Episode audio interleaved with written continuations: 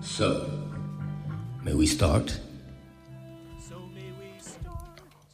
High time to start.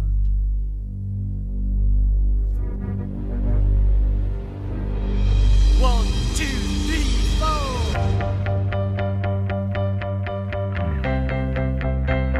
这是第二百一十七期反派影评，我是顿河。我是披萨，我是波米，今天聊卡拉克斯的歌舞片《安妮特》，请到了两位这方面的专家，一位是咱们反派的老朋友，哎，几乎是疫情之后再也没来过的著名制片人顿河，而另外一位，哎，新嘉宾是国戏的披萨老师，他是专门上个学期开了一门歌舞片的这么一门课。披萨老师也是我们之前两位嘉宾印翔和杨超的同行，顿河老师这就是作为参与过《一步之遥》的编剧，那也算是写过歌舞片剧本的。披萨老师又是开讲歌舞片的，所以能请到两位，都是为了卡拉克斯这样一个九年磨一剑的歌舞片。那么先来说影片信息啊，这部电影呢是二零二一年第七十四届戛纳电影节的开幕片，同时呢它入围了主竞赛，并且最终拿下最佳导演奖，这还是导演卡拉克斯整个生涯第一次拿到戛纳主竞赛单元的奖项。影片的北美分级是 R 级，片尾呢有一个谢幕彩蛋和后半段的片尾字幕同步播放，格式是二 D 数字彩色片，数字中间片是 4K 分辨率的，画幅是一点八五比一。影片有至少来自法国和美国的多国投资，由 CD Cinema 公司承制，北美地区发行是流媒体巨头亚马逊。影片的原故事大纲啊，来自片中几乎所有音乐的作曲。火花兄弟乐队的两位成员罗恩·梅尔和罗素·梅尔，然后影片似乎就没有明确的编剧署名了，因为这是一个歌舞片。导演呢是一九六零年出生，现年六十一岁的法国白人男性莱奥·卡拉克斯，这是他个人的第六部长片。此前的代表作有《神圣车行》《新桥恋人》和《坏血》。此前呢，他五部长片自己都是唯一的编剧，但是本片刚才说了没有剧本，据称是因为语言障碍的问题。制片人呢有很多，其中包括了主演亚当·德赖福。之前我们聊过他的婚姻故事啊，以及他也是《星战后传》三部的男主演。当然，本片的女主角呢是奥斯卡影后，也是法国非常有名的女演员玛丽昂·戈蒂亚。凭借《生活大爆炸》成名的美国笑星西蒙·赫尔伯格也在片中饰演了指挥这样一个角色，而安妮特则由素人小演员德温·麦克道维尔饰演。另外，日本著名影星水原希子以及刚才提到的作曲火花兄弟的两个人，还有卡拉克斯本人，也都在片中客串亮相。摄影是法国女性摄影师卡洛丽娜·尚博蒂埃，她是导演上一部《神圣车行》的摄影，也长进过戛纳评审团大奖影片《人与神》。音乐刚才提到了，就是火花兄弟乐队，大部分的唱段都是火花为本片原创的，但还有大概四首歌曲是源自他们之前的专辑，还有包括很多名家选段，包括了普契尼的《蝴蝶夫人》等等。那么影片的首映日比较特殊，是为了满足戛纳主竞赛参赛的需求，电影在戛纳电影节开始之前的六月三十号啊就已经登陆到法国的主流院线了。随后呢，和戛纳同步上映的还有其他几个欧洲国家。而在上周五，也就是二零二一年的八月二十号，影片的北美发行方亚马逊在自己的流媒体平台上线了本片。这个日期呢，也是满足了法国院线对影影院独家窗口期的最低实现日期了。那么影片的成本是一千五百五十万美元，虽然在戛纳系电影当中已经不低了，但是它仍然远远低于导演此前在九一年拍摄的《新桥恋人》两千八百万美元的成本，后者一度是法国影史最贵的电影之一。票房方面呢，目前仅就法国等六个国家上映的情况而言，大约是有二百五十七点六万美元。影片的二幺六零 P 四 K 片源已经出了，但是目前呢，该片的这个四 K 资源是 HDR 十加的格式，而能支持这个格式的播放设备并不多，你还要去查一下自己的播放设备是否匹配。那么字幕呢，截止我们说话的时候有两版中字，一版是在机翻条件上修改的版本，还有另一版是所谓微博大佬自译的版本，后面一个稍微好一点。那么信息介绍就是这些，下面我们插播最后录制的打分环节。披萨先打分，我给安妮特这个片子呢打五点五分，但是呢，我要愿意为它加上一分，让它变得及格。我最终落实到文字上的评分是六点五分，就是五点五加一，是因为这个片子在开场的时候，他做了那个声音的视觉化的部分，这个尝试我是在其他片子中没有看到的。另外呢，是我对卡拉克斯心中还是充满着无限的敬仰和无限同情，以及无限同情和无限的伤感 太。狠了，这个。你能明显的发现，这样一个有着强烈人格魅力的人，走到今天这么一步，难过。我把这个片子推荐给卡拉克斯忠实的影迷，以及对 Adam Driver 还有一定兴趣的影迷。明白了，顿河。我还是决定给七分吧，因为我不是卡拉克斯的纯粹的绝对的影迷，哦这种爱之深恨之切的感触倒没有那么强烈。有一个感触是我们都认为这个电影肯定不是他的巅峰之作，某种程度上是他对他自己的风格的一种倒退和背叛。嗯，但是他的准入门槛可能也没有那么的高。其实我对英雄白头这件事情可能没有这种痛心疾首，我也挺愿意看看他在这个状态里头是一个什么样的感慨。另外，我觉得迷影的观众已经非常狭窄了，可能更多的普通观众是可以接触进来是是是。如果一个倒叙来讲的话，再看到坏血的时候，你会更激动。哎，对对对 对，那我给五点五分，因为后面会谈到很多它的缺点。大家如果还没看的话，不要太把它当成一个卡拉克斯的电影去看。如果你把它当成一个火花兄弟乐队的一个概念专辑去看的话呢，你的这个期望值不会有那么高，也许效果还会好一些。另外，他拿了戛纳的最佳导演奖，大家也更不用把他当成一个带着一个戛纳最佳导演奖的这么一个得主去去看它。因为我更倾向于认为这是一个敬老的奖项，因为他之前拍了那么多牛逼作品，他主竞赛一个奖没拿着，所以在这儿无论如何，哎，补发一个。这个片子实在谈不上什么导演，如果你把他历年最佳导演奖拉一个序列，那是侯孝贤的《聂隐娘》啊，还是 NWR 的《危险驾驶》啊，或者《狐狸猎手》啊，他是这几年最弱的。呃，他应该是早就在神圣车行发的一个大奖，只是在这儿补发了而已。好，那么非剧透环节到此为止，以下是剧透线。这个片子到现在看的人也不多啊，评价也中规中矩。那么本着冷门片的推荐原则，我们就先来聊聊优点吧。披萨老师先讲一讲。他和卡拉克斯之前的片子来说，他优点没有那么突出。我觉得能抓的呢是这个片子中他叙述视点的一个模糊性，他不停的在去反调他自己的叙述视点。他上来让你觉得这是一个剧，在中间呢，他自己又再设置了一幕剧。没错，然后在这个剧中呢，他又套了一个木偶戏核心，就是你按热奈特的那个理论来说啊，在一个叙事作品之中有六个组成部分，嗯，包括了真实作者、隐含作者、叙述者或者这样的一个东西。那么在这个故事中而言，真实作者那是卡拉克斯，但是呢，其中隐含那个作者，就所谓那个导演，是不是他自己？我觉得这个切入点是这个戏非常重要的一个地方，就是卡拉克斯是一个自爆型导演。我们说导演有两种类型，一种是这个暴露狂，一种是窥私癖。嗯，那么卡拉克斯就特别典型的一个暴露狂，把我自己剖的乱七八糟给你看，然后你再给我拼回一个卡拉克斯，你拼成什么样就是什么样。那这个戏其实这种暴露狂的这个属性，相对而言没有之前那几个戏哎那么破碎。嗯嗯嗯这个戏的暴露狂属性其实非常的简单和直接。嗯，但是呢，就在这个简单和直接之中，就特别能值得去猜说，哎，多少是他自己的东西，多少是另外叙述者的东西，比如说 Sparks。但是你在最后呢，会发现这个戏其实在内容的指认上来说，又和他自己本人的经历是有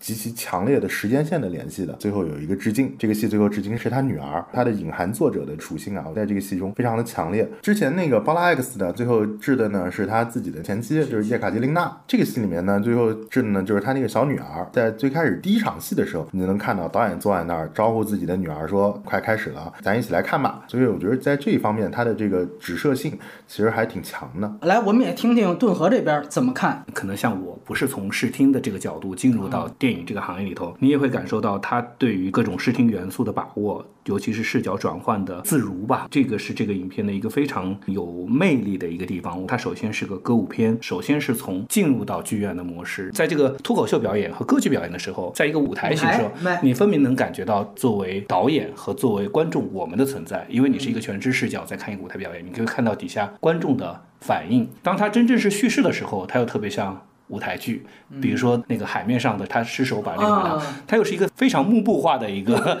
内部置景化的一个表演。我觉得他是刻意把这两个做了一个视角的一个对应。当然了，他整体的审美也好，或者整体的流畅度又比他之前的作品显得更工整和圆润一些。作为导演来讲的话，从技巧这个部分来讲，已经是挺炉火纯青的了。第二个，之前的片的话，更多的在阐述他对世界的想法、对艺术的态度。我觉得在这部片子里面，他确实在暴露之外，我觉得多了一层自省，反过来观察他对于这个世界的认知是否是正确和合理的。这层认知嫁接在他对两个特别有意思的艺术形式，他选择一个是脱口秀，一个是歌剧。歌剧某种程度上是一个是看上去最注重观众交流，和另外一个是跟观众的距离是最为形而上、最为相对远的。他在一个纯暴露之外，用了各种各样的伪，以前可能是把器官摆在外面拼凑，现在你看到是他穿上了各种各样的衣服，然后你再去分辨他内心里是一个什么样的人。我觉得，尤其是看到最后那个 “Stop watching me” 吧那一句的时候，我觉得把他的这层自省，他有意识我在暴露，这个暴露是否合适，我的这个自省是否也要暴露给你？我觉得他在这个很复杂的这个维度里去想了这些东西，包括刚开始说我要征服你们是相呼应的，就是你能感觉到一个导演带着一个掩饰某种意图、征服某种观众的角度进入，但他到最后的时候，他反而意识到自己一旦回到舞台、回到作品里头，他就是一个赤裸的一个人了。就是这种东西，我觉得不管是从形式上的视听视角的转换，和到这种内容层面的这个视角转换，都挺有意思的。而且另外有两个部分，我是很想看看他是怎么来聊的。一个是他对于艺术和观众的关系的问题，第二个是在显得非常的俗套和机械的故事里面，可能继续去讨论的亲密关系的可信度的问题。可能在《星桥恋人》的时候，你看到他是对的爱的不认可、怀疑，这个里面他是带有非常强烈的忏悔，可能这跟他前妻的关系可能也有吧。他最后虽然是献给女儿，但其实我觉得落点可能还是落在了他和他妻子的关系上，因为很显然他把妻子在现实生活中的自杀变成了电影中，如果假设是个投射的话，嗯。是一个他的一个蓄意的一个谋害这在某种程度上是把责任给揽回到了自己的身上，所以我觉得这里面可能是自省的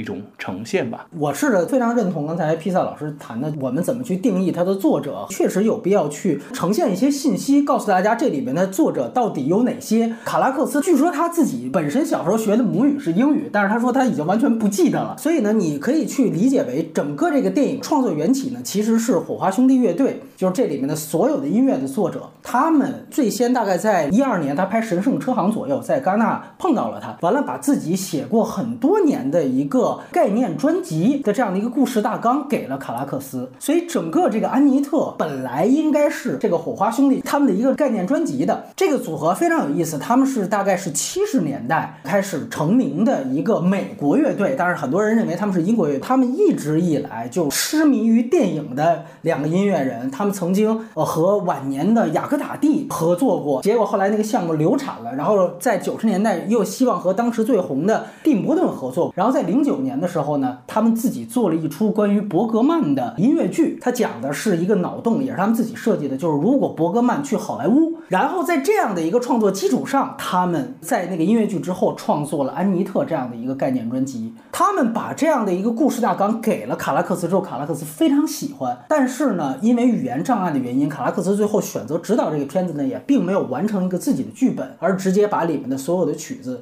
全都来用。然后你从火花兄弟那边的信息能了解到，其实整个电影呢。拍摄的期间，火花兄弟那两位一直都在，所以呢，它其实就有一个非常有意思的一个，刚才披萨老师提到的，就这里面的作者到底有几层？其实我觉得相当一部分它的作者是来源于火花兄弟，所以我觉得这个电影大家看完肯定第一感觉，你带着神圣车行、带着坏血的感觉去审视这个电影，都觉得它不那么卡拉克斯，就是因为。他有这样的一个创作缘起的过程，他有别于卡拉克斯之前自己写剧本的那些法语电影。如果把它看作一个概念专辑的话，你其实就理解这个电影就要轻松许多。最好理解这个电影的一个进入角度，其实是今年拜特他拍的一个关于火花兄弟的纪录片。现在这个优酷已经有了这个线上的版本，他们谈了很多这支乐队跟他们的创作的关系。了解之后，你去看这个电影，你才会发现，哦，原来这里面有火花兄弟很多他们自己做音乐的时候的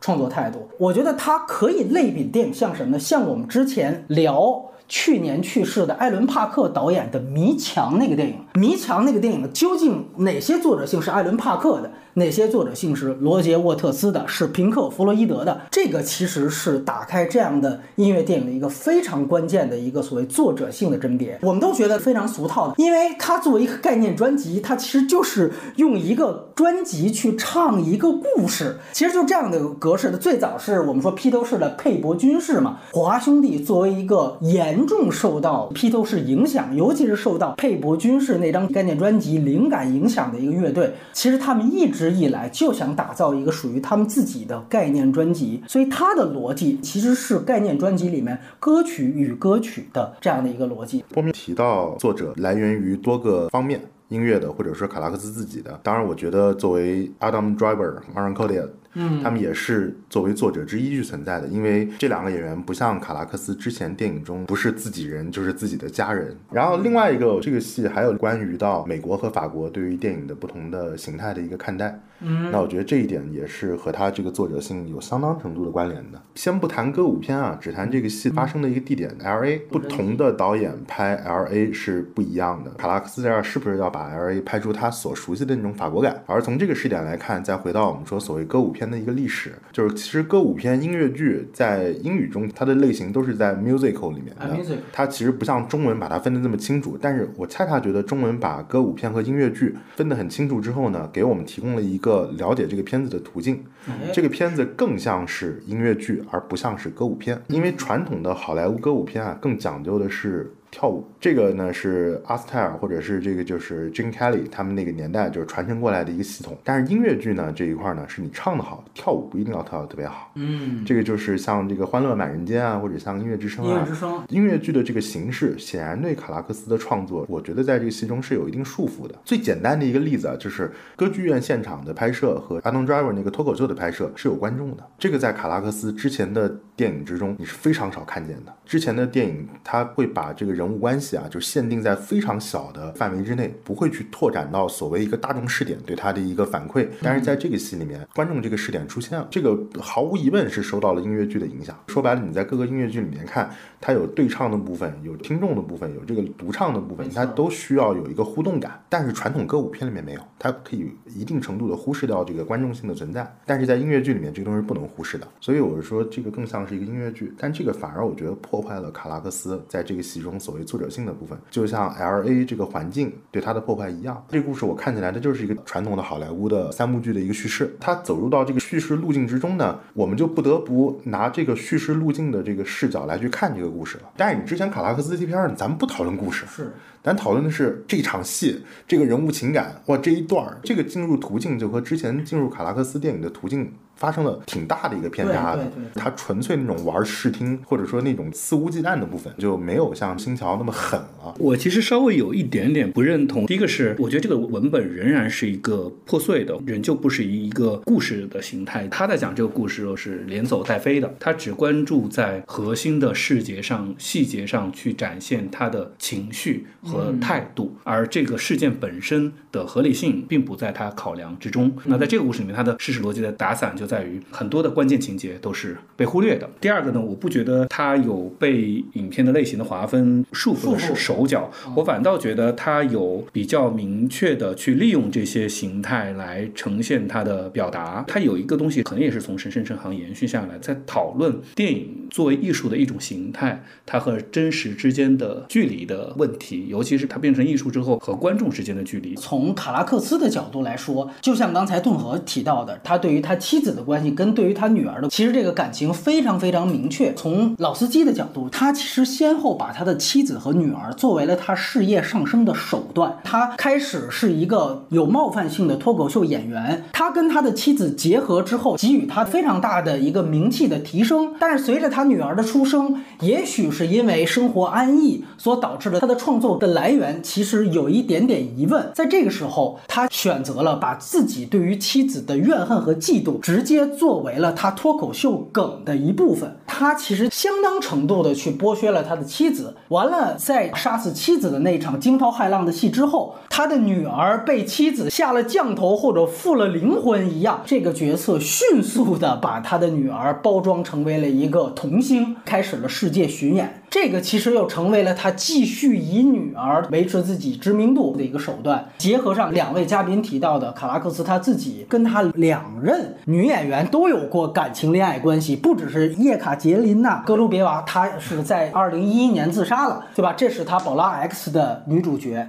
其实更早以前，更熟悉的朱丽·比诺什也跟他有过恋爱关系。所有那个时期的大导演都说，我的女主角就是我的缪斯。从负面来讲，都有一个剥削。约关系，所以这里面其实带有非常明确的创作者和家庭关系和创作来源关系的平衡。我们经常去讲啊，创作要忠于自己。这里抛出了一个非常有意思的一点：如果我真的忠于自己，那就是我真的把我自己的恨，把我自己对于家庭关系的理解，全部都作为我的艺术源泉抛给观众的时候，观众能接受吗？中间那一段，当他把自己杀妻的这样的一个梗抛出来的时候。这时候，观众在喝倒彩。第一场他的脱口秀还比较奏效的时候，观众其实是他演出的一部分，观众是半场部分。但是到后来，这是一个喜剧演员演砸了的场面，所以这一点也是进入这个电影的一个方式。第一场脱口秀的表演，当老司机在台上好像被枪击了的时候，底下观众的反应，大部分人是惊慌的，但是有一个黑人胖子对对对笑得特别开心，显然他对这个是有预知的。对整个戏各种形式的这种演员的调度方面都显得非常的成熟，就但凡他要玩这个技巧，他就可以做得挺好的。所以我是觉得这一场戏带这个观众进来，他是有他对于艺术和观众之间的关系的一个态度的。我反倒是觉得他在几种形式之间的这个切换和他对于文本的应对想的挺明白的啊。就当他是一个脱口秀舞台艺术的时候，你跟观众是产生的交流的吗？并不是，你是带着征服他的心态才来的。尤其是那句挺有名的话嘛，只有在发酵的时候才能说出真话嘛。他甚甚至在这里面通过喜剧包装的方式，尽可能的去暴露自己嘛。但是你甚至包括他的名字 Ape of God，对，然后你可以看到观众的反应是怎样的，有些是接住的，有些是接不住的。我觉得这都是他一个暴露自己的一个方式方式之一嘛。可能像你说的，他用了一种最粗糙的，就是假借了火花兄弟的歌曲的这个方式，但是整体的呈现，他的作者意识还是站到了火花兄弟的前面。也许火花兄弟只是讨论了作为歌曲或者作为音乐来讲和观众的一个距离的问题，他是通过视听的方式把这层关系，他的思考。给呈现出来了吧？当然，这里面一旦涉及到艺术和真实关系，就是涉及到创作者自身的经历和他的态度问题，那么就会像你说的，带出了他后面自己对于婚姻关系、对于爱情的理解。这个理解又是他更掏心掏肺。我就觉得他反复在这两个话题里面在跳跃和玩味吧，而且他比之前显得更老练。人年轻的时候是讲出自己的观点或者态度的时候是非常肆无忌惮的，现在他反而又知道自己在暴露。我再回头说一句，火花兄弟就这个乐队，其实没有多少人知道。我问了像海老鼠他们，除了艾德加·赖特他做了这么一个纪录片，你才知道隐藏了这么多的歌迷之外，他其实到现在仍然在出专辑。但是这个乐队特点就是。他红一阵儿之后，然后再出几个专辑，特别失败。红了之后，可能又出一个专辑，那个曲风早就变换了，他横跨了五十年嘛。突然这个又红了一小阵儿，完了他又糊了。整个他的创作脉络，或者说这个火花兄弟在做的一件事情，就是反复的在强调，你们特别喜欢我们做的一些启发到现在甚至 DJ 的一些曲风的一些音乐，他们在八十年代初就已经做出来了。那个时候他们觉得很不错的时候，他啪一下就转型，转了另外一个曲风。所有人都不接受，说你怎么能做流行歌曲？完了，他们一下就活下去。就这个乐队，它本身自己也是不断的在挑衅观众的过程当中，最后你成为他们这个乐队的作者性。当他们去完成一个概念专辑的时候，其实我也会从这个创作脉络去了解到，哦，这里面有多少是他们的创作？就为什么他要把主角放在了一个有冒犯性的脱口秀演员里面？所以我觉得这些其实也是火花兄弟这一脉所带来这个电影的东西。同一顿和一点就是怎么去呈现火花兄弟提供给你的一个故事骨架，这个全都是卡拉克斯的。还是有很多我们在原来他电影当中看到的一些视觉要素，最明显的表达其实就是他用一个提线木偶去呈现大部分时态的安妮特。从神圣车行的时候，我们都说它其实是一个解剖电影的文本，他要用两个动捕演员穿着这个动捕服装在做爱，完了呈现一个 CG 完全是预示画面状态的异形在那儿交合，他所做的就是解剖电影。现实的两个人在这接吻，我们要把它解剖掉的话，它就是两个骷髅在这接吻，这是现实的解剖状态。但是大银幕上的解剖状态是什么状态？就是它呈现这个样子。这个解剖感在这里面同样呈现，就是我们提到的布偶的安妮特。但是同时，它又具有非常强烈的一个文本上的意义，就是当他成为一个老司机的剥削工具的时候，那他就是他父亲的提线木偶。而到最后那场探监戏，小女孩终于有了自己的表达的时候，她真人站出来了。她在通俗的表象里面又是非常顺畅的，但是于此所有的表达在其他方面也处处可见。我自己特别喜欢的另外一点就是里边那个苹果，代指的是苹果手机。就是有一段是在歌帝亚，他有一段在游泳池的唱白。在那段唱段独唱之前，他其实是在打电话，但是你会发现泳池边并没有手机。你仔细看，他其实是对着他的苹果在讲话。然后那个苹果最开始出现在他那个保姆车里面，他咬了一口苹果，那个苹果就成为了苹果手机本身。所以这些我觉得确实也都是卡拉克斯原来的视觉表现元素，包括几乎是他从第一部开始，他非常注重。古典主义时期电影的仪式感跟节奏感，包括就从亚马逊的片头开始就告诉大家演出要开始了，你们甚至不许呼吸。这个序幕以及到最后走字幕的时候，他向大家谢幕，都是卡拉克斯电影一直以来所保持的完整的仪式感。他非常追求原来在剧场看电影的一个状态，因为我两部电影是在资料馆看的，是大银幕，就是看那个《神圣车行》的时候，卡拉克斯来的那一场，我不知道多少听众在，当时放的是日本的拷贝，中间其实有一段是《神圣车行》的音乐片段，我觉得结合起来看也非常有意思。在影片大概五十多分钟的时候，他照了一下男主角放的一个谱子。那上面写的是幕间休息，但是因为当时他的这个拷贝是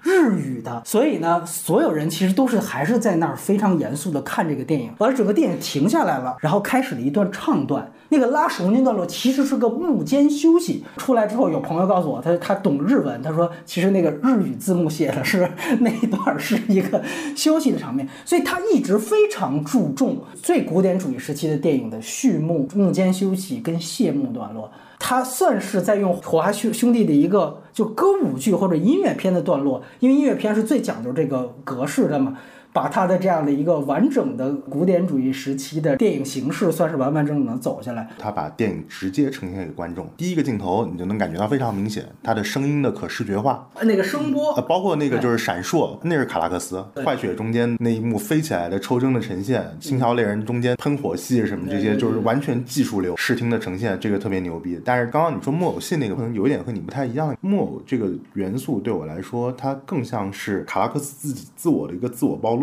就是我对于我女儿的之前的态度是什么，她是我被忽视的、被想象的、被遗弃的。但是呢，我我对这个东西是有悔恨的，所以你看，整个妻子死了之后，Adam Driver 他的情绪接的是伤心的情绪、自毁的情绪，但实际上这时候大量的镜头在拍的是他如何和女儿相处，但是他们俩很少同框。卡拉克斯是一个特别爱拍这种长镜头的人，他其实很愿意去拍同框，但是他这个时候态度非常的明显，就是我对于我这个女儿的态度到底是一个什么样的？他把他自己的一部分人格给破碎化了，扔在了这一段情节之中，以至于到最后说这个小女孩真正真正正探监那个变成真人那一瞬间，他们之间的交流和他们之间指射，还有包括到最后去致敬给女儿，那我觉得这一部分特别真挚的这一部分真挚的东西，其实就会和说我把电影就拆给你看特别直接。那我觉得这个也是木偶戏是特别独特的一个手段，甚至包括说这个木偶的造型，它一定程度的都接近于恐怖片的造型。对对对，而且婴儿恐怖片其实在整个好莱坞的恐怖片历史上是有自己的地位的类。型等于到这一块儿之后，最后再反过来说，我其实做的不是个婴儿恐怖片，你会感觉到它这一块儿他的自我忏悔感特别强烈。其实它就是把它道具化了嘛，不仅仅是老司机，因为我们总是从男性视角出发，你从马里昂戈迪亚去进入这个片子，两口子对于这个婴儿的出生，他并不是热爱的，艺术家对对对对，当马里昂戈提亚死去的那一刹那，他的唱段呈现的是我要把我的怨恨寄托在女儿身上。其实他也是母亲的工具，包括就是这个恐怖化。我反倒觉得你最后探监的时候，女儿唱出来说啊，你看你们俩都意见我，这个反而是火花兄弟的歌词直接说出来的东西，不如之前卡拉克斯就是非常惊悚化的呈现。其实，在这个马里昂戈迪亚死了之后，他就不再承担安这个角色的功能了。就死之前，他可能没有尽到一个母亲的责任，但是这个人物没有写特别深。，Adam · Driver 写的更深一是的。点但是安死了之后，他那个形象也发生了改变，他会更接近于这个所谓赛壬的形象，就是在海中蛊惑水手的女妖的形象是是是是是。他其实更像是那种就所谓鬼魂低语，或者说那种女妖的诱惑的声音的低语，来引诱 Adam Driver 是走向一个不可挽回的深渊，就是它会有一定的神话性。因为从功能性上，它赋予了这样一个神话色彩，是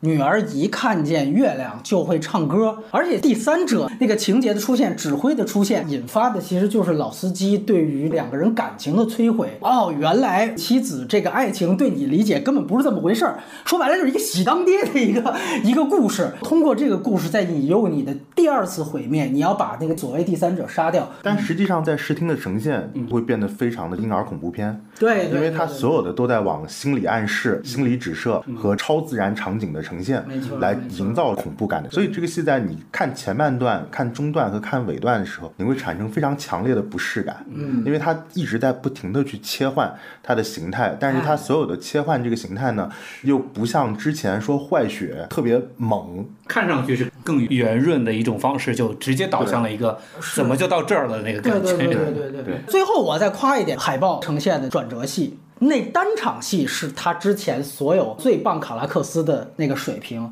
也是延续神圣车行这个态度。我就在拍电影过程给你看，就泰坦尼克号看过吧，幕后花絮给你看，模拟器，然后在那儿摇，后边有一个大投影，这个大投影就是惊涛骇浪，你能看出来他故意做出来的一个错位感，这个错位感是肯定是主观错位感，就是那个浪，它的角度都是要倒过来的，它一定要营造出一个。非现实的场景，然后在这个场景当中营造整个电影表层剧情上面最关键的一场戏。对，这这个其实就是《神圣车行》之前的所有的全片的那个状态，也和我们说提到的像这里面的苹果和这个布偶戏一样，这是他最棒的对视觉设计场，景。这是卡拉克斯自己的一个非常重要的创作风格。嗯他所有的电影呢都是高度舞台化质感的。对对对对，包括像《坏血》里面是一个科幻故事，大部分场景在空无一人的街道，然后呢，在这个他那个家，然后所有的那些就是布景啊，还有装饰啊，都是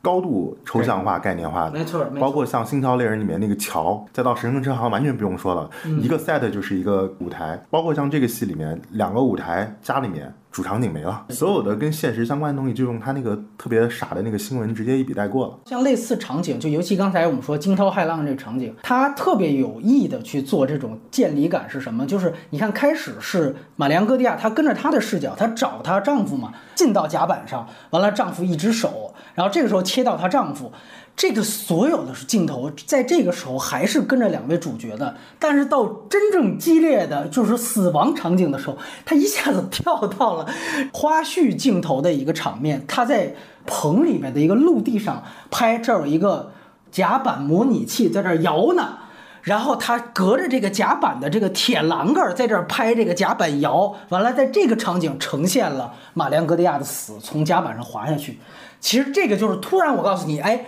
你别把这事儿当真，我们这儿拍戏呢啊。其实这个就是他最圆润的调度也在这里面，包括刚才我们提到那个脱口秀场景也是一样，就是一会儿它是。这是一台戏，这里有观众呢，这上面是脱口秀，你看着挺热闹。一会儿观众怎么突然又跟着唱起来？这又是一部分了。所以这个其实这个跳进跳出本身还是卡拉克斯一如既往的一个视听风格。呃，他首先是迷影出身嘛，对吧？其次，他的创作风格，我觉得可以鲜明的感觉出一条他非常在乎自己创作者的这个身份。比如说，在影片里面，老司机和玛丽安·戈利亚他演的是两个艺术家，对，本质上都是充满感情的人物，但在他们对待孩子这件事情上，你们刚才也分析了啊，其实是某种无情的存在。因为作为艺术家来讲的话，很懂得剥削生活中的真实情感，然后输出成自己的艺术作品对对对和态度和观念。那作为导演本人，他可能也他非常有自省精神的意识到了这一条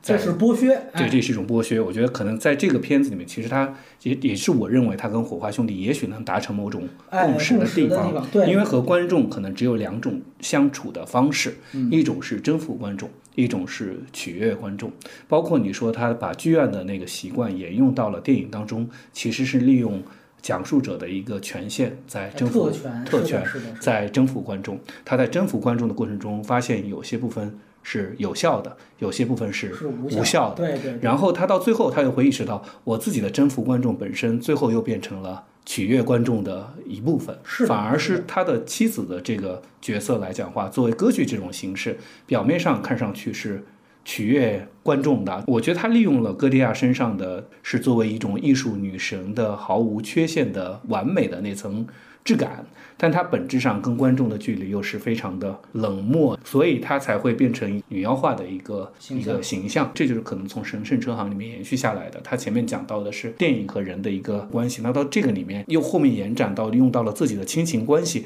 去呈现艺术和观众的一个态度的时候，你就会发现它放了很多叠加的部分，就是夫妻两人作为两种跟观众交流的方式。所以我才觉得他一开始的说强势的征服观众，到最后的取悦观众取悦观众，他的落点就是。不要再看我了嘛！他不是一个结论性的导演，他是一个状态型的导演，他会把他思考的过程和痛苦都呈现给你。我觉得在这个片子里面，其实他呈现的还挺彻底的。就是其实安妮特是两个艺术家的一个产物，其实也是歌剧和脱口秀的一个结晶。最后有一个宿命感的东西，是从老司机的角度来说，就是我原来是试图征服观众跟挑衅观众的，被取消之后，老司机选择了一个让他的孩子继续去做一个。歌唱家说白了是选择了一个他妻子的取悦观众的方式，但是到最后就是这个中场秀啊，其实最终回到了一个脱口秀场景的一个冒犯性。本来你应该是作为一个歌唱者的，但是最后我其实抛出了一个大梗。那就是我爹他杀人了，就其实最终安妮特学的是他爹脱口秀的这样的一个，我给你们来一场脱口秀，就一句话的笑话，把整个故事了结。就是在整个这个创作者与观众关系的这个层面，这个电影其实有一个非常完整的脉络。他最后通过一场父女的和解，试图去把这个关系做一个解法。哎，对对对，我觉得老司机在最后他已经对这两种模式迷失了，他是在这。这件事上迷失之后，他去操纵、忏悔，然后呢，这个试图和女儿的交流或者利用，就这些关系，反而就像刚刚波米说，他解剖式的给你看了之后，当一个创作者在这件事情上迷失之后，他最终所面对的东西是毁灭，还是说是重生，还是说是某种就是看待自己的方式就不存在了，因为他没有办法看清自己了。嗯，所以到最后那个一直是木偶的形态，直到最后说我放弃这件事情，再到坐牢，再到牢里面那一段之后，我觉得在这个上面也是有创作者自己的指认，包括说卡拉克斯对自己女儿的一个爹，我告诉你，我到底是个什么样的人，女儿你听着，嗯，就会有这样的一个感觉。老司机他其实某种程度他瞧不上玛丽安戈迪亚那样的一个形式，就是尤其在他前面的段落当中，就是刚才披萨点出的这个点，就是说。我是杀掉观众的，然后马里安戈迪亚说：“我拯救他们。”但其实中间他们有一段吵架，他在唱段当中暴露了自己对于真正这个歌剧的态度，就是你其实不过是在取悦观众嘛，这个东西没有我高级。其实我觉得这个也是卡拉克斯的。一个自省的意识，就是原来我拍《神圣车行》的时候，我当然是瞧不上好莱坞那种的。《爱乐之城》是一个什么故事？就是我讲了一个凄美的爱情故事，观众看完哇，哭得泪流满面。但是它是取悦观众的，它是玛丽安戈蒂亚的东西。但是老司机我不是，我是要杀掉观众的。这个东西我不屑。但是我一次一次挑衅之后，我发现我操，观众不认账了。我被取消文化了。相反，我媳妇儿那个我瞧不太上的这个作品，哎，蒸蒸日上，所以它有了一个非常大的一个割裂感。它这里面是有不屑的，但与此同时，卡拉克斯或者说火花兄作为一个真正作者，他们的自省就是，也许这个不屑也没有那么我就是高级的，对你就是低级的。这个自省其实是对于陈省征行和他之前所有的艺术电影的一个自省。对。妻子的这个离离开和他这个女儿，他意识到他一直把女儿放在一个呃遗弃和忽视的那个哎那个阶段这个情绪不是愤怒，他可能是在自省的东西多对对对忏悔的东西多一点。但他这个忏悔绝不是认为取悦就是高级。老司机可能就是曾经的卡拉克斯，嗯，包括火花兄弟在内的这些偏艺术流的创作者。你看它里边有一个唱段非常明确的指出来嘛，就是说，其实你本质上是在扮演别人，就是你玛丽安戈蒂亚，你是在扮演圣母，而我是真正。来源于生活，来源于自己，是遵从于内心的创作。它前面是有非常大优越感的。这样你能知道为什么老司机的形象是愤怒的公牛了。嗯，哎，对对对对对对，因为他每次都得人机嘛，对上台我是要干死你的。没错对，其实那段拍的也很好，就是你上台之前你不了解这个电影观众，你不知道老司机是干什么的，一上台哦是个脱口秀。哎，那我们现在就来聊聊缺点环节。哎，这次先让顿河来聊聊。作为一个歌舞片，它的歌儿真的是不太太好听。我们对歌舞片其实的理解也很宽泛哈，什么样的歌的类型都有。但我觉得这个片子来讲，它非常的单一和乏味，在一个长的时间里头，甚至造成了一定的困扰，因为实在是太吵了。那第二个是，我觉得音乐在如果它把它作为一个歌舞片来看，它应该是要么是参与叙事，要么是传递情感。我觉得至少这两个部分的能量功能都很有限。其二呢，我觉得就这个延展开来，其实它这里面也有一些呃艺术形式，比如说它选取了两个男女主角，分别是脱口秀演员和歌剧演员。对，那脱口秀这个部分，它完全是为它的表达服务的。我甚至都不能理解底下的观众为何会欢呼。嗯，就这一切的观众的情绪的反应是在导演的调度里，而不是由这个脱口秀的表演的文本直接来完成的。对，其实我能理解意图，但是我并不能被感染。那第三个呢，导演从他的创作的整个轨迹来讲的话。呃，为什么会在这个影片里要去做这样一个呃类似于和解的一个表达？即便要做一个这样的表达的一个影片，那在影片的最后的结尾部分，在我看来是比较的仓促和失控的。无论是这个从木偶变成真人的这个女孩的表演，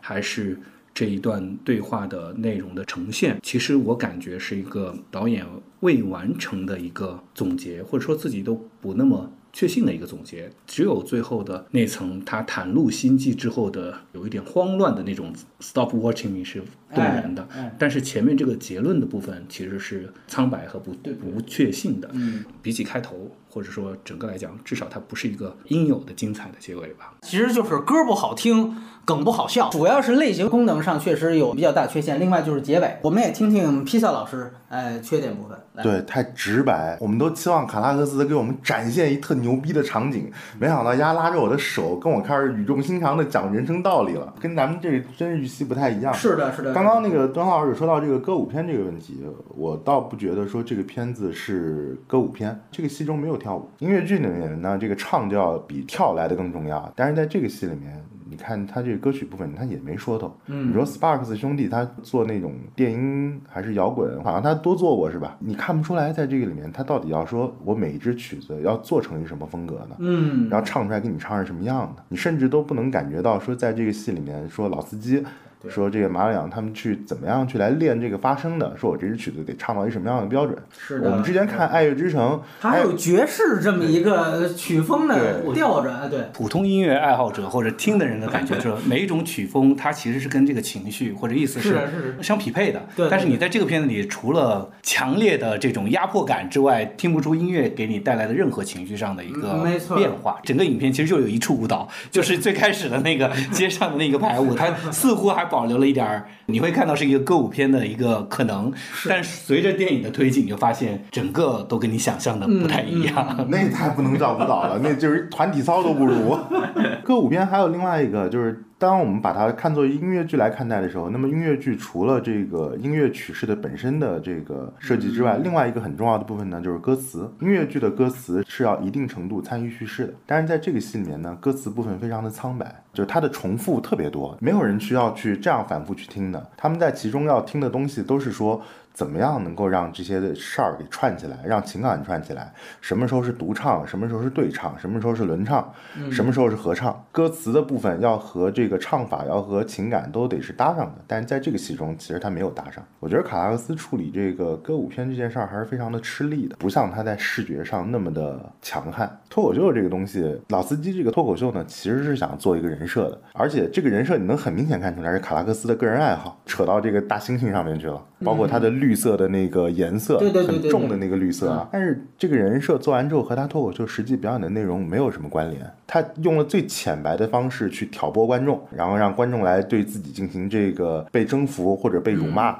的方式，来让观众接受自己的观点。这个做法在故事层面，之前我们聊卡拉克斯的电影，我们可以不聊故事，但是恰恰我们在这个戏里面，我们开始拿一个好莱坞的叙事体系的东西开始套故事了，就是你能够看到说。哥们儿想走这么一步尝试，但这一步没走好，走偏了。你一旦进入到歌舞片这个范畴之内，那我势必就会拿歌舞片的这个视角来去看待，包括像这个片子的目标观众群，对吧？一个英语片用了这个一个美国演员、一个法国演员来演，但是它其实最终是给这个英语国家去看的。换而言之，我们可以认为北美观众是最重要的一批这个片子的受众。那他们从小到大是长在一个歌舞片的环境之中的，他们势必会拿歌舞片的这个路子来去看这个片儿。那显然这个片儿在歌舞片这方面是一，我满足不了你的怀旧情怀。二，我没有做出任何的创新。三，这个歌唱和舞蹈的技术指标上我没完成。这个其实对观众来说，他会认为你那个东西就是弱。那你弱的时候，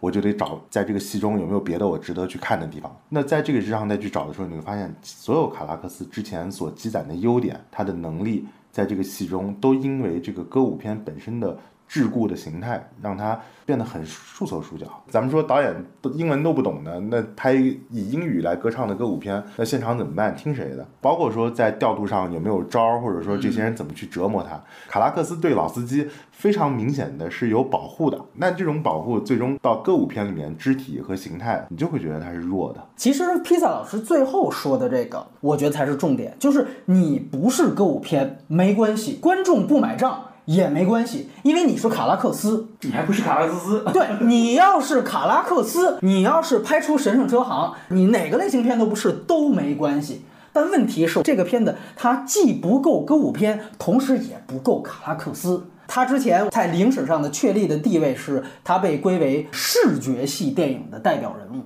他当时其实就是大量的运用当时刚刚我们说方兴未艾的 MV 啊、广告啊那样的拍摄手法，把它用到了电影技法里面。但无论什么手法，你都会明确，你听“视觉系”这三个字，你就知道它的所有的表达一定是突出视觉上。给你最大的爆炸力的这种视觉奇观，就是用技法创造的。这些东西一直延续到《陈胜车》，虽然《陈胜车行》跟他前四部也都不一样，但是仍然有这些东西。但是在《安妮特》里面，哎，很多的镜头设计非常传统，这些东西。其实才是不够作者性或者说保守的地方。如果我们说回到音乐桥段，无论你是不是按照一个传统的好莱坞歌舞片的方式去来，这都无所谓。但是您所有的这个唱段，是不是应该有一些哪怕比较华彩的，像你原来那些巅峰之作时期的那种镜头设计或者是剪辑特点？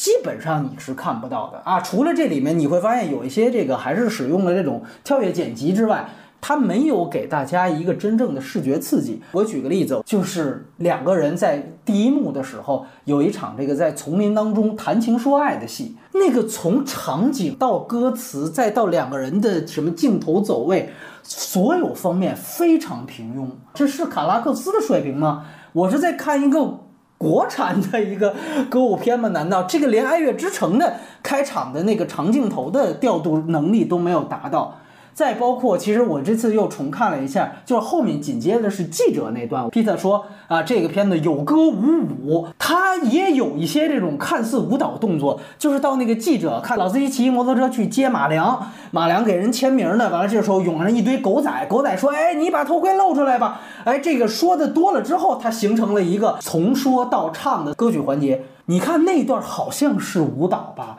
就是一堆小报记者拿着闪光灯在那儿前后左右晃悠，我这个是一个国产的歌舞片的水平，戏剧故事调度也比这个复杂。然后它里面的所谓视觉上，就是因为闪光灯闪了。所以打出了这个频闪的这样的一个视觉画面，这有什么稀奇的？包括我在优点环节提到了，就是说他对着苹果和相当于苹果手机说话，但是那个场景之后。整个玛丽昂戈迪亚，他其实是一场，就是先是仰泳，完了之后是一场独白，其实就是他死之前最重要的一场独唱的段落。他从游泳池上来之后，在家里边又是先上厕所，又抽根烟，这时候都一直在唱，到最后，呃，觉得我们好像的婚姻关系，我觉得好像不错，但是出了点问题，大概那个意思就是这样。然后最后，呃，剪接到下一个片段是把孩子拿起来转了几圈，整场戏的调度。非常平庸，只有那个我们这有点夸的那零星啊，因为惊涛骇浪这几场爱游戏，但是原来你的片子场场都是这个，这是底线。你现在这个成为一个上限了，包括我不知道大家怎么想里面这个性爱场面啊，就是说那场戏你简单看，它还算有点调度，比刚才我们提到那什么丛林散步，它还算有个构图设计，还是按照它原来明暗对照那来，哎，就是玛丽昂戈迪亚就是捂着个胸，完了之后倒着这么一个构图，但是怎么看我觉得怎么像你这是祖拉斯基的这个片子吗？来这套是什么感觉？而且我觉得他应该最疯一点的话。我是没看过有这歌舞片是一边唱还一边做爱。你这要是把它扩展成一个色戒的这么一个长度，然后你把它唱着拍出来，我操，这个等于我的做爱动作就是舞蹈，那也挺牛逼。结果唱两句就完事儿了，你也不太搞清楚他到底要干什么。我们对于卡拉克斯是有预设的，就像优点环节说的，可能这个是某种程度上是导演的特权。是说我们知道你是卡拉克斯，所以你拍的再差，我们都会啊从前前后后你的这个婚姻状态啊、恋爱状态，我们给你找吧找吧。我们觉得啊，你他献给女儿、献给女主角，这些都是有代入的，这是我们可以给你加分的一部分。但是从缺点部分，它也因此带来了，就是我们早就知道卡拉克斯你的水平曾高到什么程度，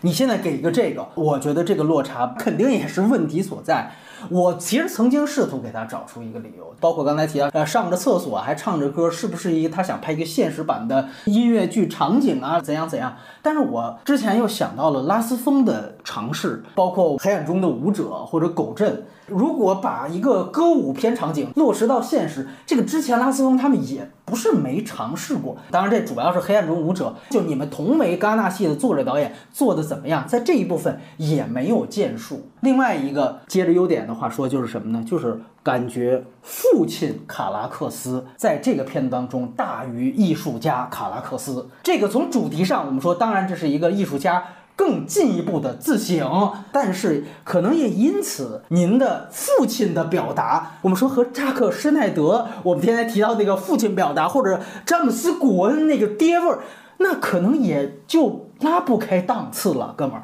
全天下的父亲都是差不多的。全天下的艺术家是有三六九等的，这也是刚才可能东方老师提到了这个问题，就最后反倒那场戏觉得平，那对呀，因为人家最后这场戏是落在妇女和解，自然这个整个的表现形式各方面确实就不如他原来呃这么好。另外就是刚才披萨也谈到的，就是我们之前优点也提到，就是火花。和卡拉克斯作者性的问题，可能这就是比如说卡拉克斯到了，我们说他八年磨一剑，十年磨一剑，哈，我好像得拿出了个东西来了，但是我自己可能在艺术上我没有一个崭新的一个思考，但这个时候哎，恰巧看到人家给我递了一个本子，我觉得不错。那我要不然就先把人家的东西拍出来，正好它符合我一个私人情感的表达。它的问题可能也是非常显学的，就是我们 几乎每一个电影人都遇到的那些问题：语言障碍、不拿手的元素，对吗？叫十年磨一剑，就是说，而且我们说这个片子里也讨论了艺术和观众的两个模型，一个是征服，一个是取悦。对，我觉得年轻时候的卡拉克斯是不以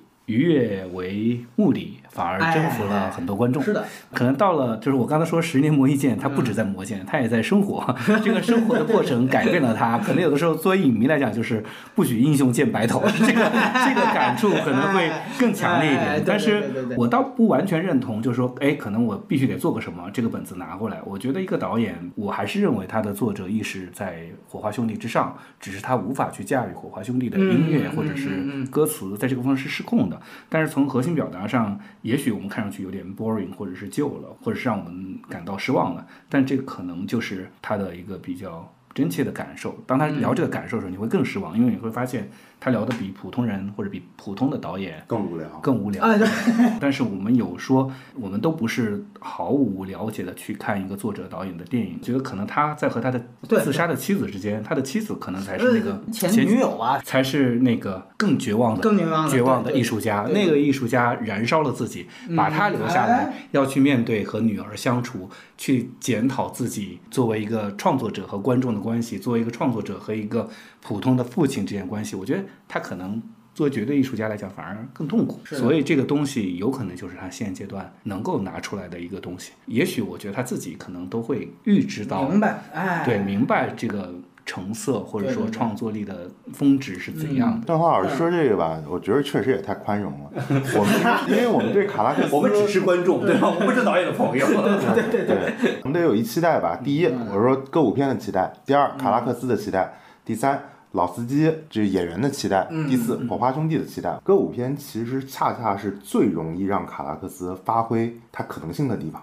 因为歌舞片是无限接近于现实，但是也可以无限接近于想象的一个类型。卡拉克斯之前在他的电影中有无数的想象力，对但是你在这个戏里面你看不到，拉拉烂的，大家都觉得烂俗，但是他在非常努力的去还原一个经典歌舞片，哎黄金时代歌舞片的想象力的可能性。对对对对对对对，但是这个戏呢，这个戏我连你在做什么我都不知道。是的。那你再说，我们说对于说你一父亲和解，美国片一年做八百个父女和解的故事，伐木累嘛，你卡拉克斯做一个。你和解，OK，你拿木偶戏没问题，但这个原因未免看起来有点太浅白了。而且你到最后，你告诉我，我想的这个浅白东西是对的的时候，我在那一瞬间感觉到的被遗弃，然后失望和这种不满足是。如同不是潮水涌入了我的身体，我是直接被洪水带走了，好吗？对，就是这个隐喻看上去太理所当然了。当他最后变成真孩子之后，是反而是带来更大的失望。最后一场戏啊，他又把这个中心思想又念了一遍，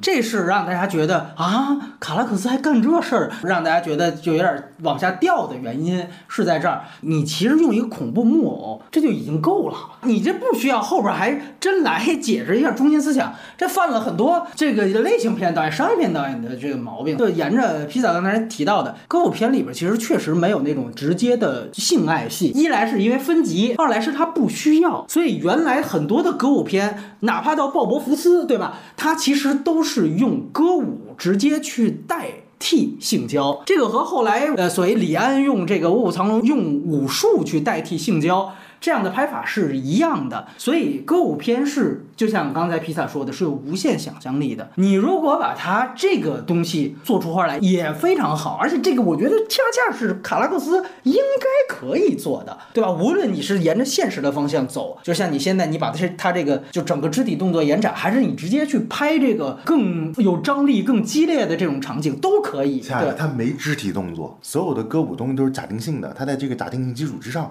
他给你展现一种美的可能性。你直接真刀真枪一一边口一边唱一边唱对，，实的地方过实，虚的地方过虚。这是杂技吗？这是。你就感觉他没有太想清楚，包括我们刚才提到的所有的这些唱段，包括其实我说回来，脱口秀的梗一样有这样的问题。披萨提到非常好，就哪怕从歌曲的角度来说，你这有一个曲风的区别。我就只在第一场脱口秀里面突然看到老司机说着说着变成说唱了，我以为这个会成为他后来的一个其中的一个主流曲风，后来发现没有，就那一句。火花兄弟，你这个专辑本身你呈现的东西是什么？你的曲风是什么？你的音乐的你的音乐的丰富性，你的音乐的主题其实对看不到。是的，是的，和你通过唱歌把事儿给，就是还不是有效的叙述完，是很累赘的去去。没错儿因为这个事儿很简单嘛。没错，这个音乐的丰富性这些东西其实是需要火花兄弟背锅的。但是无论如何，就是说本身他音乐方面也没有给到一个很好的东西。就像我还回到原来的那个优点话题说，就是哪怕我们说迷墙，最后你牵扯到一个是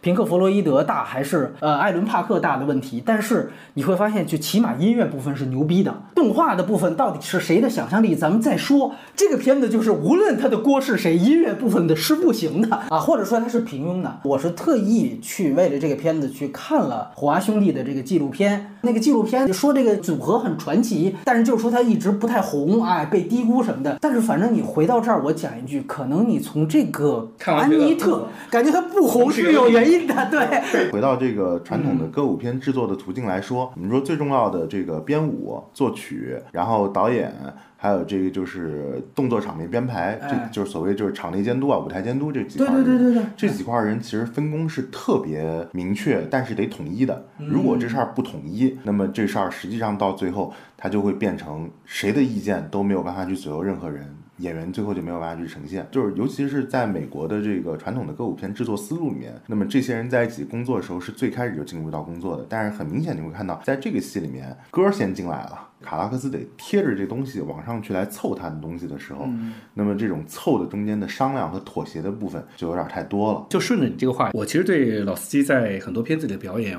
我还挺喜欢的，哦对，包括婚姻故事，其实包括帕森我都觉得还挺不错的。但是在这个片子里，我始终觉得他有一对我而言有一点努力过度。你能看到他青筋暴露的在呈现卡拉克斯对这个角色的要求，对对对对但是无论在哪个层面上都没有给到我很好的一个感受吧。我后来有看，刚好有看他在戛纳的一个采访，看得出来那个采访里面他是一个很模棱两可的、挺难过的很模棱两可的一个态度。嗯他也说，在这个故事里，他要去还原一种超越真实层面多一点的一个真实，这个对他来讲是一个挑战。挑战。记者问他：“你是不是不想再经历这样的？”他说：“应该吧。”然后稍微又转了一下，就从那个里面，我感觉他是可能在这个表演里始终没有找到一个特别舒服的，对特别舒服的包括他，我也看采访，包括在采访里他提到说，大家不要把这片儿看太高，这就是个普普通通的婴儿奇幻歌舞片。他作为这个戏的制片人，他其实是从最早的时候就参与到这个项目之中，包括他主演，他最后说出这样一句话的时候，或多或少都能感觉到他在其中其实是就是懵逼的，其实是懵逼的，是哎没方向的。这里面还有，如果咱们真的去谈人物的话，除了老司机之外，其实更大的问题还是马里昂戈迪亚。其实整个这个角色，他试点不在他那儿，这个角色他的交代和呈现相对来说都是单薄的。你要说老司机这边摸不着头脑，可能马里昂戈迪亚他如果不存在摸不着头脑，是因为他可能太简单了。卡拉克斯拍的这部电影是一封忏悔信，怎么可能在这个戏中把逝去的女友要去塑造他的恶、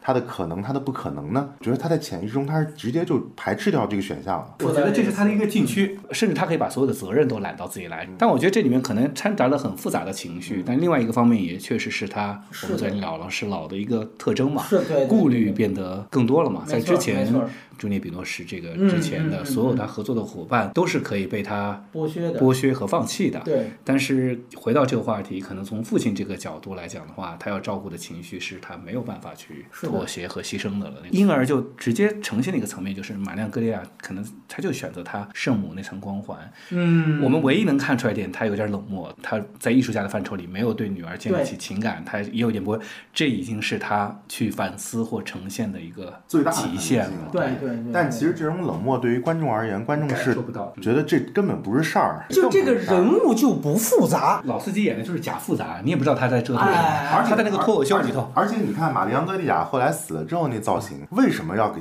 花那么大劲儿，还得给他再做一个妖怪的造型？哎。就是告诉女儿说，这人死了之后啊，他不是你妈，他是有一个怨魂，他是一个怨妖，你别把他往和你妈的上面去贴着想。郑和提到假复杂这个问题，就你提到脱口秀，这里边讲究脱口秀冒犯性，包括哎，接着你说老司机这么一个表演，小丑本质上也是个脱口秀演员，但你看他的表演华彩不在台上，这个不是电影表演，在这上花费了他大量的笔墨和时间，而他这个脱口秀的冒犯性又没有多强，最终一句话就是一个说所有人都恨犹太人。这个梗还没你老司机在黑色党徒里面的那个冒犯性强呢。我最可惜呈现马良戈蒂亚颅内或者也是现实当中有过的前情是说，很多老司机前任来指认他其实就是一个有暴力倾向的人。说白了，那段是个 me too 场景。这个如果真的能做到梗，或者你把这个延伸。这都是一种对于当下正不正确，你挑战了这个事儿才具有冒犯性。这个电影谈不上任何冒犯性，无论是它里面脱口秀的梗的冒犯性，还是整个电影的冒犯性，没有。所以就像顿河最早说的，就是说你这个脱口秀，我只能理解为观众的整个反应也是歌舞表演的一部分，对吧？那是领涨的，春晚鼓掌的，在这个是这种。你说没错，就是这个假唱让老司机在台上的表演显得特别的尴尬。哎，包括我这次还注意到，就是说他其实观众里面有几次伴唱，确实是还有火花兄弟那俩主唱坐在底下唱，你就能明白，就是说我这不是观众，我这底下就是伴唱的。包括我这次再重新看他第一台的这个脱口秀，本质上为什么说我说他在梗上面和整台脱口秀是失控的，或者说是不起效果的原因，他在这儿还是在铺整个这个人物，他其实一直所有的唱段的主题就一个，就是观众不断去问他，你为什么当喜剧演员要呈现电影第一幕立人物呢？这是个功能。他在这一段当中第一次剥削了他妻子。我觉得恰恰是有一点特别重要，因为阿当·朱尔怎么看也不是个做脱口秀的。嗯我们之前从来不会去质疑说卡拉克斯你之前电影德尼拉旺人物跟演员不符，啊对你哥们儿就长成那样，直接进戏。但是这个片子里面，恰恰是你必须得先知道哦，谁是 Adam Driver，他在演谁，对吧？Henry McHenry 这个人是谁？然后那个 Marlon g a t a 演这个安，这个安是谁这个在卡拉克斯电影之前你是绝不会看到的。哎，你说这个我同意，就是当你还要建立人物的时候，你就已经比你之前降了好几个档次了。你就是在做一个商业片来做的这三幕剧形式了。对，你想神圣车行上来他妈这一人出来就开始演老太太装乞丐，操，他有在车里化个妆对，化个妆就出来，他他妈需要解释吗？你看得懂看不懂，我他妈就这么来了，这是卡拉克斯。其实我是觉得他在脱口秀里面，呃，输出观点的性质特别想讲艺术和观众之间的关系。啊，对对，老司机那个话是很诚实的，就是大家不要高看这样的一个片子。普普通通的奇幻婴儿歌舞片，对，你看他这个定位还不错，当然这个歌舞还是不太合格的 婴儿奇幻歌舞片。对，就我们如果用两套标准同时来评价影片的话，我觉得可能对老司机表演一样。如果用歌舞片的来评价的话，你都记不住他唱了什么，哎更不要提肢体这件事情了。嗯，那通过表达这件事情，我觉得这个人物又显得太过于规矩，可能连卡拉克斯生活中的原型都没有有任何的还原。其实非常这事儿特别残酷。我们不能说他唱的不好，但是他唱的不够像歌舞片历史的以往的那么好。这个类型竞争里面特别激烈，因为它的横向可比较性实在是过于充分了。你一到歌舞片里面，不存在真实的说演员。歌舞片里面只有明星，就因为他强调明星，他其实在横向的可比较性上会特别残酷。而这一点，我觉得恰恰是老司机他使劲儿，我能看到他使劲儿了，但是毫无天赋和优势的地方。呃，还有这个导演层面的、音乐层面的这些东西帮不上他。其实高司令也没多好，就是在在《爱乐之城》的表演啊，但是呢，人家那个歌舞是统一的。所以他相对来说，大家能记得住他干了什么。我最后总结一句话，就是说，我不以传统歌舞类型片的标准要求他，他不够卡拉克斯，这个也是缺点。就这事儿特别难过，就是你发现你年轻时候追的偶像，跟你说哥们儿，我告诉你，年轻的时候我还是很牛逼的，但是现在我必须得向你忏悔，我在为了牛逼犯下了一些错误。对，你在那一刻你会觉得我操，你不应该这样的，因为那个牛逼已经足够的闪耀了。嗯，但你现在突然跟我这么说，我只能这么想，哦，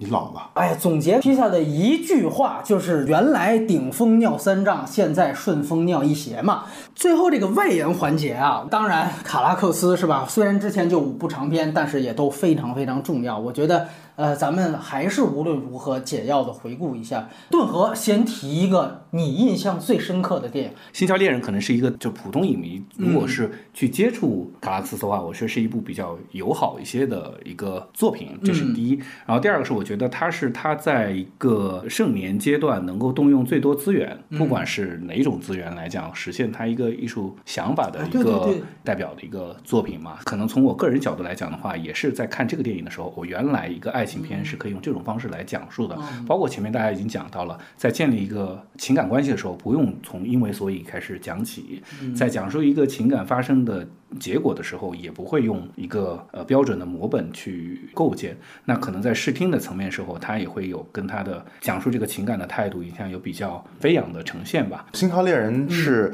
养活了无数公众账号和养活了无数青年男女爱情性的一个电影，因为他在里面把爱情的这个残酷性和爱情的本质的东西写的特别的清楚。而且星条它整个视听它去构建的这个体系，它有那种纯纪实的风格的东西，就是收容所那一段嘛。对对对它也有特别飞的、特别浪漫的桥上那种长镜头式的设计，但同时它还有特别电影技术本质的抽帧啊，然后呢做这种就是延时拍摄呀，然后做这种就是升格降格处理啊哎，动叶子板什么的这些特别基础的这些玩技术这一块儿是值得去看的东西包。括用那种声音的方式呈现朱丽叶·比罗什是臆想中的这个嗯枪击嘛，我觉得还有那个枪击的那个从那个猫眼儿里头的这种，就是确实它奇观特奇观特技，对对对，哎，我就想起来，再补一句安妮特的刀。记得这里边脱口秀老司机也有一个假枪机，啊对，就什么情况？同样的一个元素使用，这个落差多大？安妮特是安继承了梅德尔的头发，然后这个老司机继承了梅德尔的外套，只剩下元素和道具了。对，自我致敬本身就是衰老的标志之一。就是回到新桥电影人，那真的是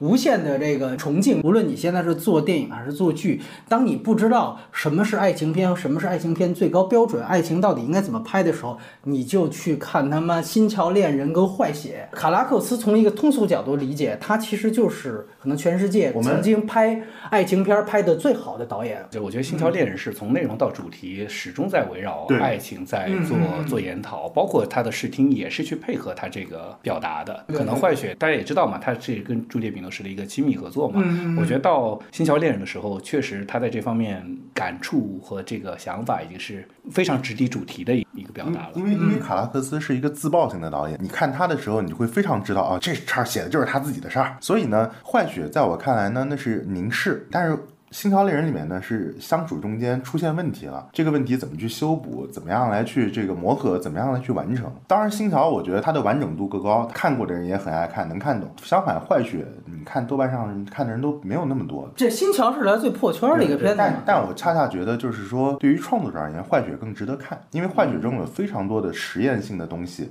创造性的东西让大家看，而且《坏血》这个故事呢，特别不故事，它套了一个科幻的一个皮儿，你把那皮儿全部单剪出来，撑死了十分钟，剩下的时间全部都在讲的是我怎么去凝视，怎么去释放我的情感，怎么喜欢这么一人，怎么纠结。那肯定披萨最喜欢的片子就是《坏血》了，对吧？对我，我会觉得《坏血》比《星桥》更值得去看。我觉得他前面《神圣车行》之前的所有的电影，其实还是非常生理性的。你能看到无处不在的荷尔蒙。我永远还记得《星桥猎人》里面生蛋鱼肉那个场景，就是那个鱼肉本身那个道具也是，那就是德尼拉旺，那就是整个电影的一个写照。这个我觉得是这两个片子都一脉相承的东西。呃，坏血其实你严格来说，它也有一个主线，它的主线是一个盗匪片的模式，其实是去偷那个科幻和设置的那个疫苗，但其实就是刚才两位说的，它通篇不讲这个主线，它通篇讲的是，哎，我开始我为了要进入这个犯罪团伙，哎，我要先跟我的前女友割席，完了之后我跟前女友告别的戏，我这场拍的比哪场都重要。他特别爱拍地铁嘛，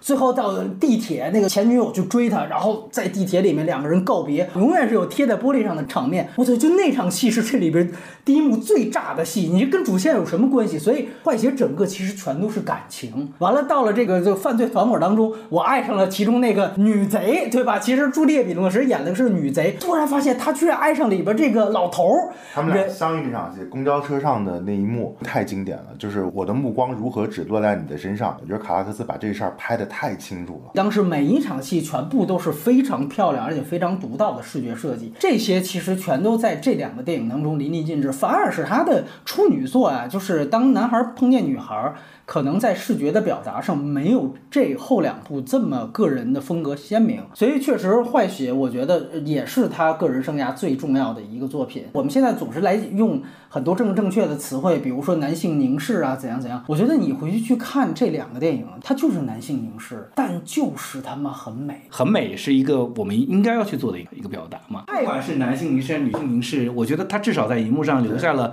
比诺什他最动人的一个美的一个瞬间对。坏血讲的是爱的感觉，爱的一瞬间；星条猎人讲的是爱的相处。那但是到神圣车行的时候，哥们儿开始讲哲学了，开始讲他对于这个电影世界观的一些思考什么的。我觉得这个你能看到导演的这个思路啊，他的包括我们今天在说安妮特啊，能看到他这个思路随着他年龄的增长，真的是特别清晰的曲线。导演，尤其是作者型的导演，最后自己就是一个研究对象和研究，尤其是科幻对他这样暴露型的，可能前三部就在他的青春期是蓬勃而出的生理性的表达，可能《神圣车行》是他在一个最好的一个创作阶段里头去做的一个一个理性和感性的结合的一个产物，那么的游刃有余，又那么的才华横溢，他是一个非常工整又洋溢着他的最强烈的视听才华风格的一个作品。整个你要看他的职业生涯，《神圣车行》是一个非常重要的转折，而且他已经跟他之前的作品非常不一样了。我记得戛纳十年当时嘉宾把他选在第一名嘛，那个其实是一个非常独到的，他真的是有他的思考，对于电影、对于艺术媒介、艺术跟现实的。关系，对于这些所谓我们说终极命题或恒久命题思考，这个是真正触及到一个非常终极命题的一个电影。然后整个的格式和整个的表达也确实非常工整。开始第一幕就是打破地速堵墙的一个举动。德尼拉旺在一个图墙四壁的一个地方打开了一扇门，进入到了电影院。完了之后就开始他的九个任务，九个任务其实就是九个主要的类型片。就像我们在安妮特优点部分在说的，这里面的惊鸿一瞥是那里面全片每一帧的样子，就是他在做电影的解剖，告诉你大银幕上真实解剖出来的横截面是什么样子。他把每一个表演形态跟每一个这种所谓类型类型片公式都做了尝试。之前我们刚才也谈到了，它是八年前的片子，他在里面就已经谈到了很多媒介的更替、电影的未来的可能性，包括到现在所谓流媒体这样的话题，在一二年的片子就已经完全涉及到。你又会觉得这有一个非常准确的一个判断，哪怕抛出这些，这个作品本身也是非常迷人的。我们说解构本身它也是一种幽默，它是一个非常棒的一个视觉享受过程。你看，开始德尼拉旺是突然在一个超长的轿车当中出来化妆之后，成为了一个乞丐，然后旁边有两个保镖在保护他。这个本身的这个幽默性，它就不需要理性解读，本身也看起来非常棒。所以《神圣哲行》确实是，你可以说从当时的得奖结果来看，还是整个的这个评价来看，你会觉得它是一个被低估的情况。包括按照现在来讲，相对炫技的技法，在《神圣哲行》其实是收敛的。所以我们说它像论文嘛。就是我现在已经不需要去尝试什么 MV 技巧或者说广告技巧放到电影里，我知道到二零一二年的时候，这个东西也已经没啥了不起的了。但是与此同时，我用另外一套方法去呈现我对艺术的理解，这个其实就是一个创作者他突破自我之后还能有新的东西出现。我们说句实话，就是吕克贝松年轻的时候，他也有那个生猛的时候，可是很少有导演从影了三十年、四十年还能出一个神圣车行。我们说从原来的这个影史的角度来说，他和吕克贝松还有拍《三十七度二》，也就是《巴黎野玫瑰》的这三位法国导演，当时是在八十年代横空出世。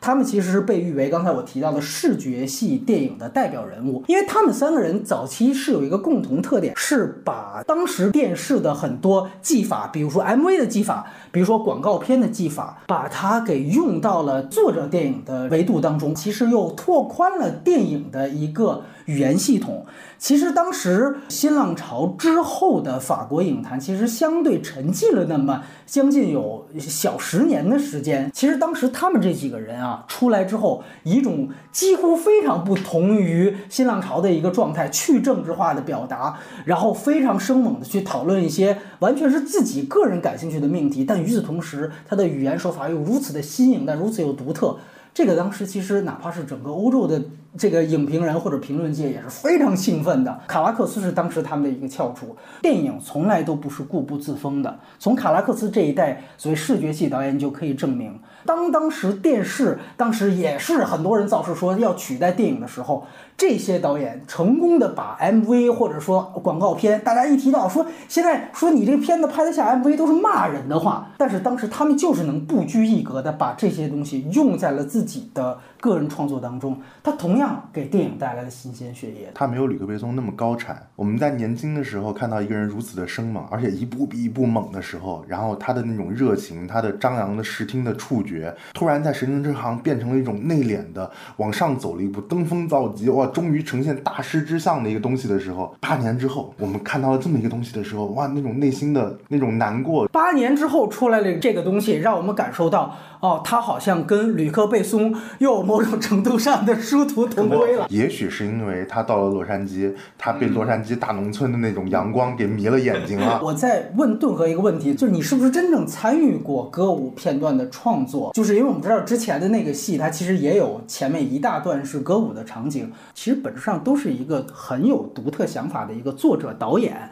他肯定不认同自己，我是在一个按好莱坞的公式去拍一个所谓的歌舞的段落或歌舞片。在这样的时候，他是怎么去呈现这个歌舞，或者你们是怎么去呈现这个歌舞段落的？对，如果你问一步之遥是不是歌舞片，我觉得它里面有歌舞的元素，因为它有歌舞元素，媒体宣传一个定义，但我觉得从创作本源并没有把它按照歌舞片的逻辑来走走，嗯因为你可以注意到从花火大选之后，其实就没没没唱歌舞合跳了。只是花火大选这个里面，它用了歌舞的元素来营造原先希望呈现的那个奇观，奇观，而且是呈现上海是世界中心的这样的一个、一个效果。浮华对这个是服务于它的表达，而不是把它作为一个嗯文本的主体。这是、这是其一。其二是，我觉得就从歌舞本身来讲的话，我觉得还是可以负责任的说，呃，它不是一个缺乏掌控和没有驾驭的，就是我觉得在里面的舞蹈的这个部分。是比这个安妮特对，我觉得他反而尊重了传统。说对，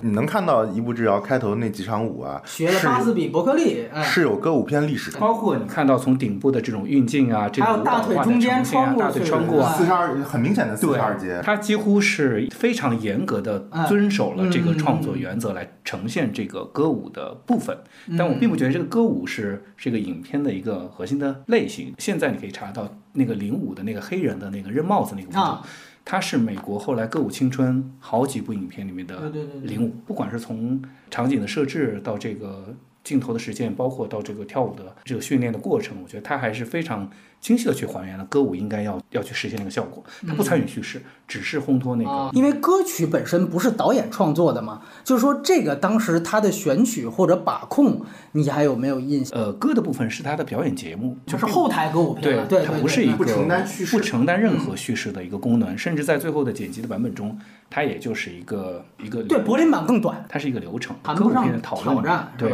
没有就是太多可讨论的部分。咱咱们老说，就是中国有几个类型片一直没拍好过，嗯，其中就有歌舞片。呃，从这个角度，你觉得是为啥呢？是因为它是本身是一个非常扎根于西方的这套传统的和曲风的，我们是有一个东西方隔阂的问题，还是说是有一个工业差距的问题，还是怎么样的？对，第一个确实，歌舞片对我们普通观众来讲，接受还是你看我们到现在，我们的音乐剧市场也还是一个相对来讲，它不是一个成熟市场。我觉得我们对肯定对于歌舞片的接受传统，对我们票票房有限，中国的第一部这个有声电影是歌舞片，中国第一部彩色电影是歌舞片，曾经票房最高的也是歌舞片，